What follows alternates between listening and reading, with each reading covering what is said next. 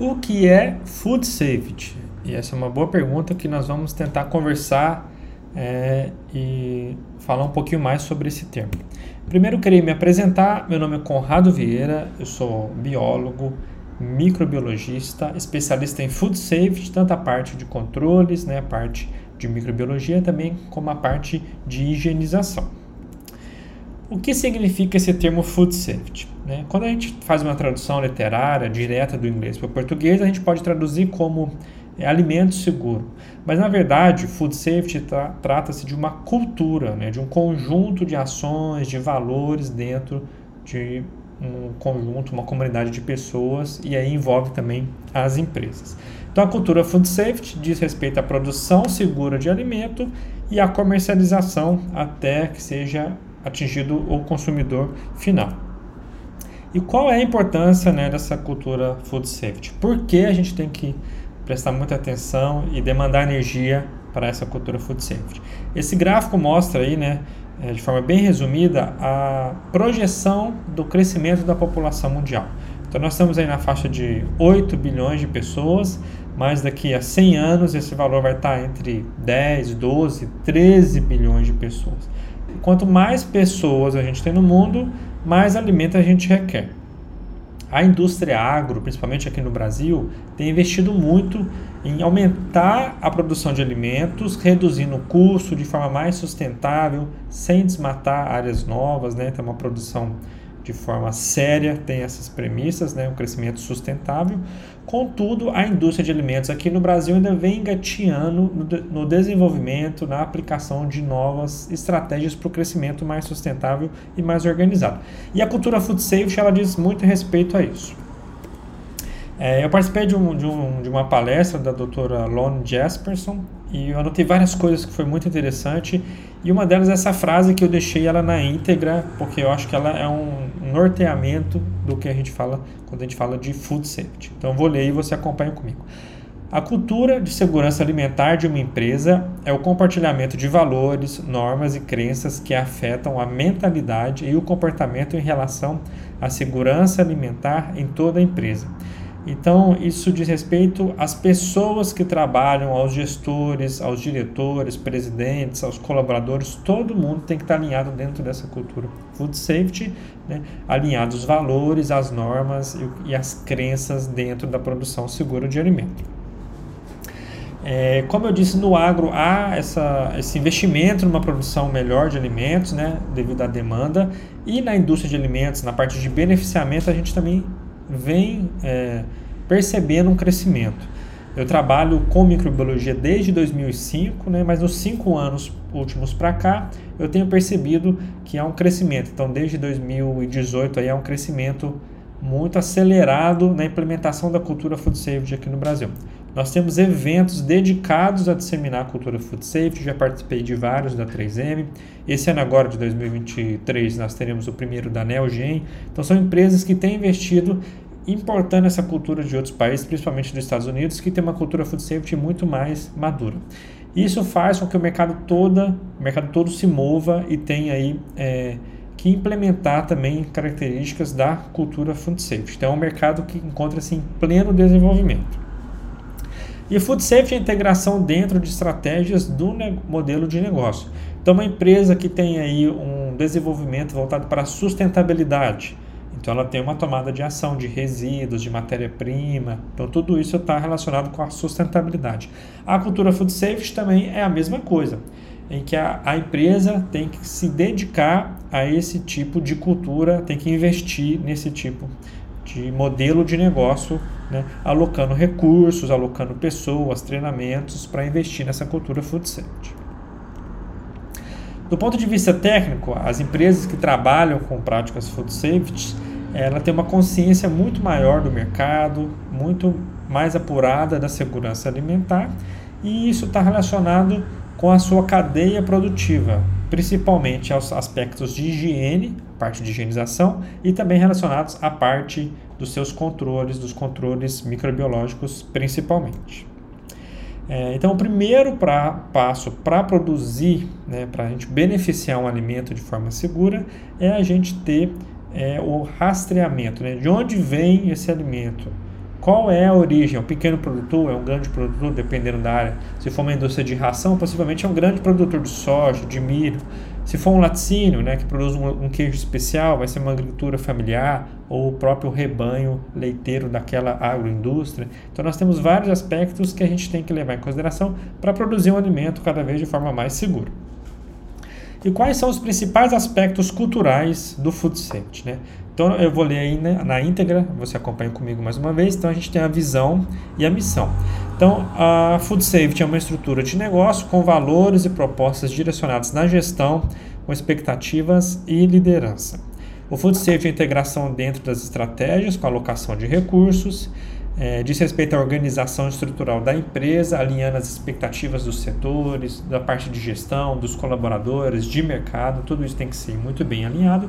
E qual é o papel das pessoas, né, dos colaboradores ali? É aprender e organizar toda a estrutura industrial relacionada ao food safety, incentivar, né, então a indústria ela pode incentivar, ou você pode incentivar outros colaboradores, pode é, fazer uma cultura de premiação, da pessoa ganhar é uma promoção, ou ter mais gestão, um salário melhor, ter dias de folga, outros benefícios. Então, tudo isso estimula a cultura food safety. Isso também traz um reconhecimento para aquelas pessoas que estão envolvidas com a implementação dessa cultura. É, além disso, a gente tem que ter uma parte de adaptabilidade em que a empresa prevenha, preveja né, alguns aspectos relacionados com o alimento seguro. Então tem que haver mudanças de modelos de produção, né? parte de controle, de regulamentação, liberação de produtos, isso tudo tem que haver mudança. É, entender as diferenças culturais, então se eu estou trabalhando com é, uma indústria numa região, como aqui no Brasil a gente tem região norte, sul, região sudeste, isso tudo vai relacionar a cultura das pessoas, então a gente tem que levar isso em consideração na hora da produção de alimentos. Além disso, a gente tem que ter uma certa agilidade então a cultura food safety, quando ela é, é, quando a gente tem um start, o início da implementação da cultura food safety, a empresa tem que ir como um coelho focada em resolver aquele problema, em criar é, documentos, em treinar pessoas para implementar a cultura food safety de uma forma mais rápida para garantir a segurança alimentar. E isso traz para a empresa, né, frente a riscos, a contaminações, a liberação de lotes contaminados, é uma, uma gestão do risco ainda muito melhor. Outros aspectos que a gente tem, tem que ter consistência entre a empresa, ah, vamos implementar uma cultura food safety aqui mais madura. Ela começou, ela tem que ir até o final, e esse final nunca existe. Ela tem que ir amadurecendo a cada vez, a cada evento, a cada novo colaborador que entra, que sai, há uma atualização dessa cultura food safety, padronizar o ritmo de produção, de recepção de produto, de matéria-prima, de é, embalagem, tudo isso tem que ser padronizado, medir a performance, como está os níveis de contaminação, matéria-prima, o seu fornecedor, tudo isso tem que ser monitorado. Tudo, tudo, isso é muito importante. Cultura food safety, a gente fala de rastreabilidade. Tudo tem que ser documentado, porque se eventualmente eu libero algum produto que esteja contaminado, eu tenho que saber a origem daquela contaminação. A responsabilidade é da empresa frente à contaminação, mas ela tem que saber a origem para poder combater e evitar que aquilo se repita futuramente.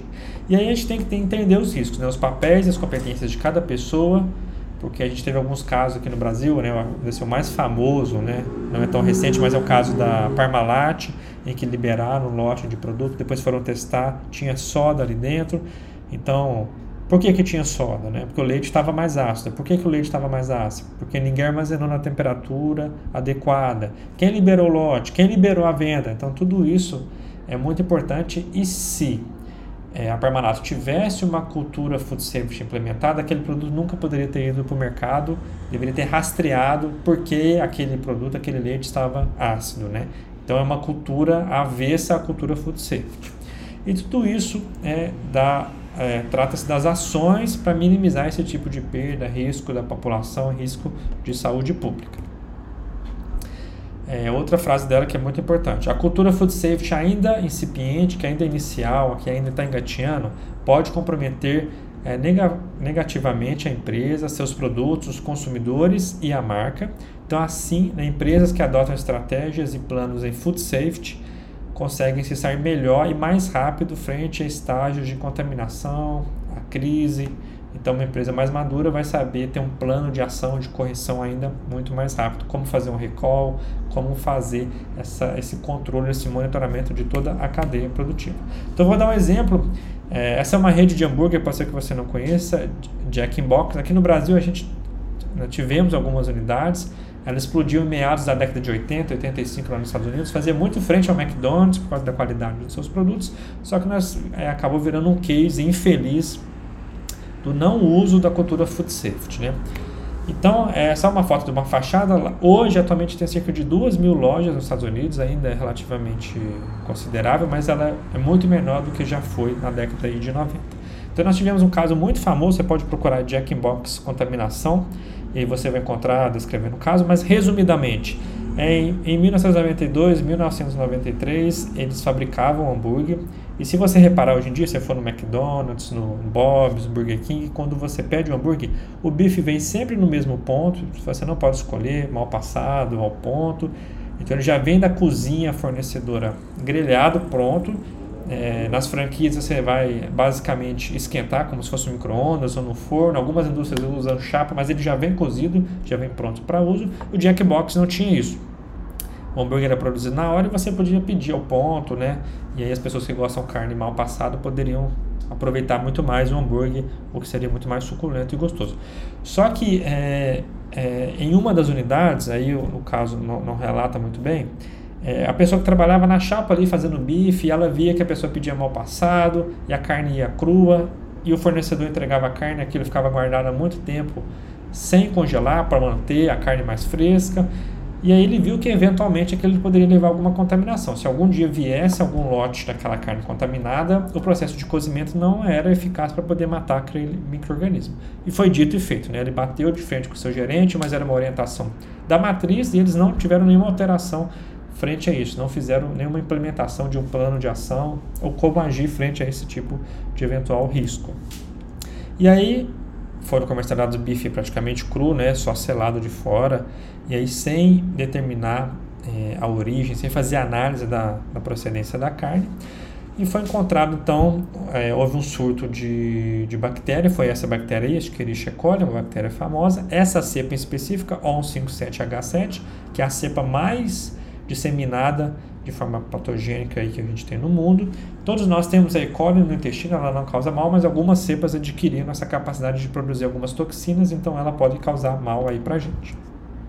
Nesse evento, né, nesse surto que teve em 1992, virou para 93, nós tivemos quatro crianças, infelizmente, que faleceram então, crianças, idosos, pessoas que estão fazendo tratamento de câncer, portadores de HIV, né, eventualmente com o sistema imunológico um pouco mais comprometido, frente a algumas bactérias, pode levar até a morte. Nós tivemos ainda 732 pessoas que precisaram de hospitalização, né, essa é a quantidade que a gente sabe, fora aquelas que tiveram diarreia, mas ficaram em casa, não buscaram no hospital, mas é um número bem severo, bem grande. E dessas, 178 tiveram sequelas é, permanentes relacionadas é, ao mau funcionamento do rim, né, insuficiência renal e ainda danos cerebrais. Então essa empresa praticamente fechou, né, ela faliu, ela vem engateando, tentando crescer no mercado, mas ela tem essa grande mancha aí na sua história. Hoje em dia, se você for comprar um leite Parmalat, você vai pensar duas vezes antes de comprar, porque a gente já teve um grande fato aqui no Brasil muito triste, né? Outro exemplo também relacionado aos Estados Unidos, porque lá eles têm um, um, uma vigilância sanitária dos alimentos muito maior que aqui no Brasil, então todos os casos melhor documentados a gente tem de lá. Então, uma empresa inovou, lançou a pizza congelada na caixinha, aquela que hoje a gente encontra facilmente no mercado, né? E estava escrito lá, né? Pizza congelada, ela deve ser assada no forno com chama, né? Ou a lenha, mas enfim, com calor intenso entre 180 e 220 graus por um período aí de pelo menos 15 minutos. Então, a empresa testou que nessa condição, mesmo que ela não tenha ou eventualmente ela não descubra algum microorganismo que possa ser patógeno nessas condições e ia matar esse microorganismo. Só que os estudantes, né, espertos, pessoas que querem comer rápido, pegavam essa pizza congelada colocavam no micro-ondas. Mas ao colocar no micro-ondas de 3, 5 minutos, é, apenas aquecia e não fazia o cozimento da pizza. Né? E aí o que aconteceu? Nós tivemos o surto né, de algumas pessoas que passaram mal, tiveram diarreia, não tivemos caso de óbito, mas isso ligou um alerta para a empresa e também é, para as agências que regulamentam a saúde e a produção de alimentos lá nos Estados Unidos. E o que, que ela chegou à conclusão? que é, a empresa fabricante daquela, daquele alimento é responsável por toda a cadeia, desde a parte de fabricação até o consumidor final. É tudo responsabilidade. Embora esteja escrito lá que a pizza deve ser assada, não pode ser utilizada em outro processo de cozimento ou somente aquecer, a responsabilidade é da empresa. Mesmo que ela tenha bons advogados, eventualmente não tenha nenhum processo legal, não seja ninguém preso, alguma coisa assim, é, fica uma mancha aí na, na marca e é muito importante a gente evitar isso por N fatores. Então a responsabilidade é toda da indústria né, que você está trabalhando ou da indústria que você consome aquele produto. E é, é o papel da empresa prever todos os possíveis modos de preparo. Então, se você trabalha numa indústria que fabrica pão de queijo, por exemplo, a massa de pão de queijo, e você coloca lá que tem que assar, você tem que prever que a pessoa pode colocar no air fry, né? Hoje em dia faz tudo no air fry, que a pessoa eventualmente vai fazer aquilo numa misteira, vai cozinhar no vapor, vai utilizar um grill. Então, embora esses preparos não sejam convencionais, não vai dar ao produto a melhor característica dele, você tem que prever isso e e ver que mesmo diante desses outros preparos, mais preparos, colocar no microondas, não tenha nenhum microorganismo ali. Então, o papel da sua empresa fazer toda essa essa predição desse tipo de de, é, de preparo. E aí eu vou fazer duas perguntas aqui para te provocar para levar você a uma reflexão. Se você trabalha numa empresa, né, ou está aspirando a entrar numa empresa, está procurando emprego aí, essa empresa está preparada para ter uma cultura food safety madura? Ela já implementou? Se você trabalha numa empresa que trabalha com aspectos da cultura food safety, escreve aqui nos comentários, né, que é uma forma de a gente discutir e conversar mais sobre isso, né. É, e se você está procurando emprego, você quer entrar numa empresa, você se sente seguro para poder trabalhar dentro de uma cultura food safety, seja um analista, um gestor, um diretor, né, um coordenador, responsável técnico por aquela empresa. Se você está entrando numa empresa no lugar de uma pessoa que dominava muito bem a cultura food safety, você está entrando, você tem a segurança de tomar conta daquilo, de melhorar aquilo, de manter o nível de maturidade daquela empresa. Então isso é muito importante. Faça essa reflexão. Qual é o seu entendimento sobre a cultura food safety? Porque isso é muito importante para a sua carreira e para a empresa que você está almejando. Se você entra numa empresa, traz coisa nova, traz um, uma, um fator cultural novo, que a empresa vê aquilo de valor, você pode subir de cargo rápido, ter um aumento de salário, vários benefícios que fazem parte também dessa forma de reconhecimento profissional dentro da cultura food safety. Espero que você tenha gostado, né? Foi mais uma conversa, falar um pouquinho mais sobre esse termo Food Safety. Aí estão todas as minhas redes sociais o Instagram, é, me segue lá, arroba Conrado Vieira. Lá eu posto bastante stories no meu dia a dia, as empresas que eu trabalho, treinamentos, então tem muitas das coisas que eu trabalho. Eu sempre posto foto do material que eu estou trabalhando lá também. No LinkedIn eu também posto muita coisa. Tem a minha newsletter, onde você recebe um conteúdo Food Safety na sua caixa de e-mail. Você não precisa me procurar, né? você vai receber de forma gratuita aí todo o material que eu tenho gerado dentro dessa cultura, sem nenhum custo para você, somente a título de amadurecimento, né? Da cultura food safety aqui no Brasil e também em outros países. Além disso, tem o meu canal aqui no YouTube. Aproveitem para se inscrever, né, deixar o like, isso é uma forma de me incentivar e o YouTube distribuir esse material para, para outras pessoas. Além disso, ativa o sininho para sempre que tiver um material novo você receber uma notificação. Eu também posto um material no TikTok, você que gosta de acessar, também está lá meu material de fácil acesso. Né? Se precisar de alguma coisa, pode entrar em contato tá em meu e-mail ou alguma dessas redes. Eu vou ter um prazer em manter o contato com você. Espero que você tenha gostado. Um abraço e até mais.